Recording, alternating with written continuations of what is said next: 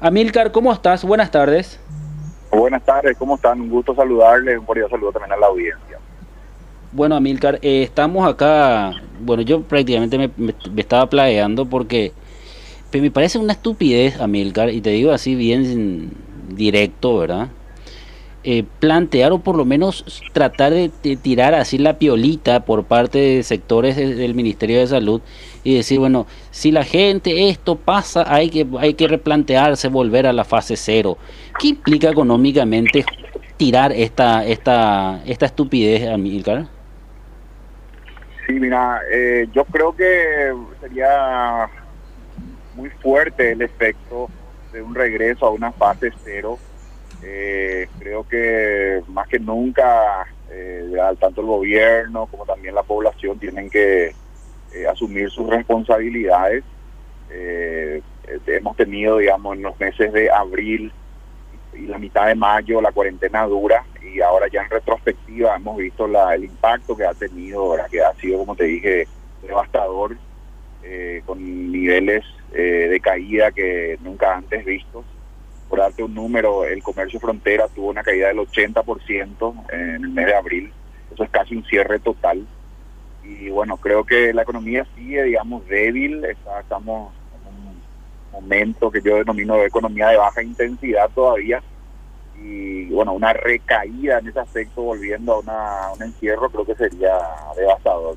Por eso yo creo que habría que articular en todo caso medidas de mayor exigencia, ¿no? De uso de tapabocas, de lavado frecuente de manos. Sí estoy de acuerdo con evitar aglomeraciones que sean innecesarias, ¿verdad? Esos, las reuniones en los balnearios los domingos, ese tipo de cosas. Pero creo que hay que permitir que la economía siga funcionando. Hay también un sector muy grande de la población que sí acata las recomendaciones sanitarias, que ha vuelto al trabajo.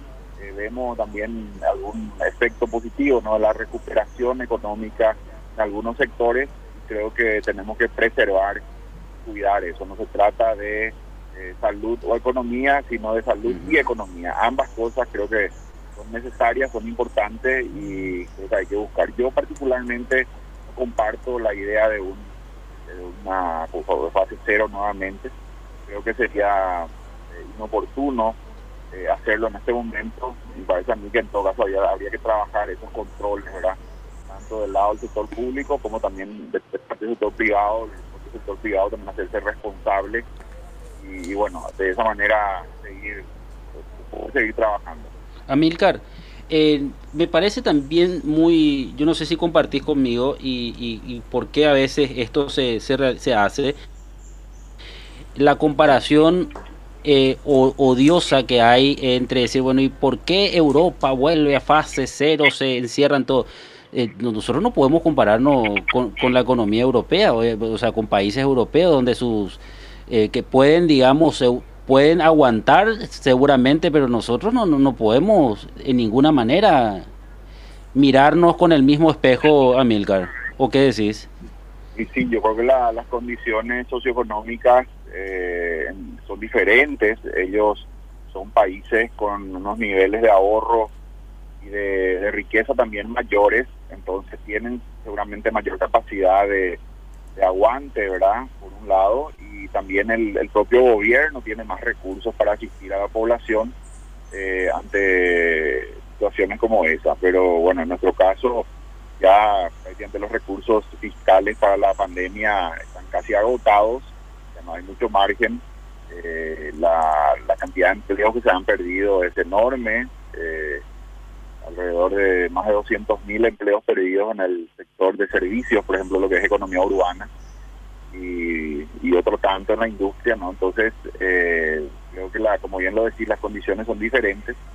En nuestro caso, la economía está golpeada. Creo que deberíamos buscar más bien un equilibrio, ¿verdad? No, no, no hacer un cierre total, sino más bien buscar cómo se puede, en todo caso, ser más riguroso en los controles, más exigentes pero eh, asfixiar a la economía nuevamente con un encierro total, con una fase cero que tendría efectos eh, realmente muy importantes. Amilcar, buenas tardes, Adela soy. ¿Cuáles son los rubros que a tu entender hoy están zozobrando todavía y si se puede, si se vuelve a la fase cero? en, en cuánto llegaría a afectar más aún. ¿Qué debe hacer el gobierno para llegar a ese equilibrio que estás eh, mencionando, Amílcar? Creo que en primer lugar tiene que haber mucho diálogo con el sector privado. Eh, creo que se podrían en todo caso implementar eh, mayor rigurosidad en el control de la aplicación del respeto de las medidas de cuidado sanitario, el uso obligatorio de tapabocas, el lavado de manos prácticamente a la entrada de cualquier local comercial, empresa, fábrica, eh, y también, como te decía, evitar las aglomeraciones que sean innecesarias, ¿verdad? Eh, pero creo que la economía, el resto de la economía, la que la que está funcionando en este momento, la que eh, lo que se refiere estrictamente a trabajo, me parece a mí que habría que seguir permitiendo, ¿verdad? El comercio, los centros comerciales, yo creo que la, la respuesta, la solución correcta está más bien en hacer más eh, más rigurosos los controles para que todas esas medidas se cumplan, no en cerrar la economía, eh, reconociendo a la vez la incapacidad de cumplir esas normas de resguardo. Eh, y, esto, esto viniendo un poco a analizar o poniendo un poco en, en, una, en una mesa de evaluación a Milcar, eh, fue muy importante, eh, muchos dicen el tema de la contención social, es decir, las transferencias sociales que dio el gobierno, Putibón, Ñangarecó y otros. Eh, la función en cuanto a recursos de salud, el equipamiento fue muy lento hasta ahora, hay recursos que no se están usando, no se usan, pero a lo que quiero hablar contigo es sobre lo que se venía reclamando mucho del sector económico que tiene que ver con Fogapi. ¿Funciona, funcionó o en qué etapa estás, crees vos, Amilcar?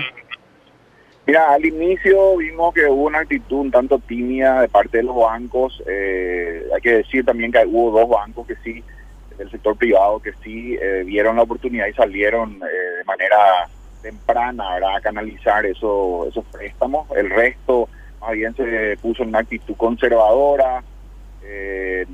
no vimos en ese primer momento, en el primer mes, eh, una canalización importante, pero luego ya eh, creo yo eh, los otros bancos también fueron viendo que esto también era una oportunidad y hemos visto una mayor canalización de, la, del préstamo bajo, con la garantía del FOGAPI ya de parte de todos los bancos. Hoy tenemos una canalización, un porcentaje alto ya de utilización de ese recurso pero nunca es suficiente, ¿verdad? Ocurre que las ayudas son eso nada más para paliar, nada sustituye a la posibilidad de trabajar.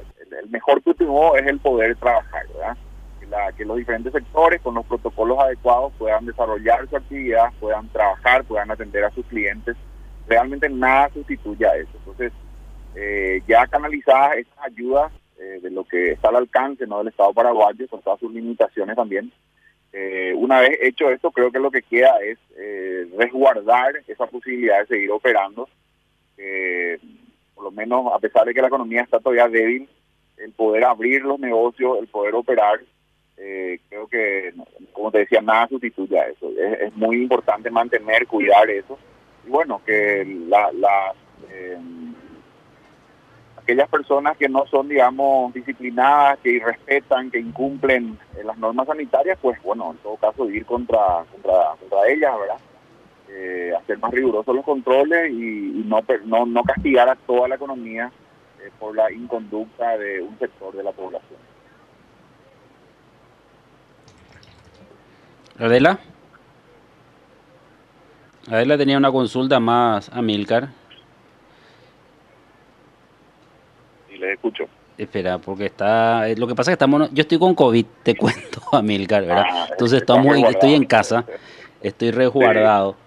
Eh, y bueno, y Adela también está en su casa, entonces estamos. Hola. Ahí está, ahí te escucha, sí, ahí te escuchamos. se desconecta de repente, hay problema de señal y Amilcar lo va a entender muy bien. No, no, simplemente breve así, quería preguntar, ¿quedó como una asignatura pendiente con la gente que sufrió mucho, de mi pymes me refiero? Vos como economista, ¿cómo sentás tu postura?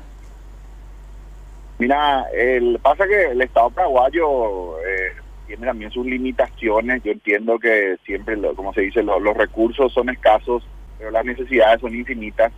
Eh, por supuesto que, probablemente nunca se va a lograr, digamos, satisfacer a, todos los, que necesitan. Creo que se ha hecho un gran esfuerzo eh, de parte del Ministerio de Hacienda a fondear el programa FOGAPI. Seguramente eh, se podrá hacer algo más, pero de todas maneras también hay que entender que los recursos son limitados, la capacidad de endeudamiento es limitada. Y bueno, en ese contexto creo que la combinación de ayuda financiera más el abrir el mercado, el permitir eh, seguir operando, eh, creo que es, eh, se ha alcanzado ya lo que, lo que se puede hacer, digamos, ¿verdad? yo quiero poner el foco, el énfasis en, esa posibilidad de operar los negocios. Como te decía, nada sustituye a eso, ninguna ayuda puede sustituir a eso, un crédito puede sustituir a eso. Por eso que me parece a mí que el activo más valioso que tenemos en este momento es esa posibilidad de, apertura de lo que llamamos cuarentena inteligente o cuarentena eh, ya con una conducta consciente y responsable. Creo que la falla más bien está ahí, ¿verdad? No, no en que la economía funcione, sino que hay un grupo de la población que eh, eventualmente eh, no, no cumple, ¿verdad? Esos, estas reglas de cuidado sanitario y es ahí donde tenemos que trabajar, trabajar más como sociedad, ser más exigentes y eventualmente incluso algunos alguna eh, alguna sanción verdad aquellas personas que no cumplen pero extremar las medidas de cuidado sanitario no cerrar la economía. Creo que ese es el camino por lo menos así lo veo yo. Totalmente bueno Milcar eh, muchas gracias por el tiempo y por la reflexión también. Muchas gracias. Que pases bien. Un gusto siempre un cordial saludo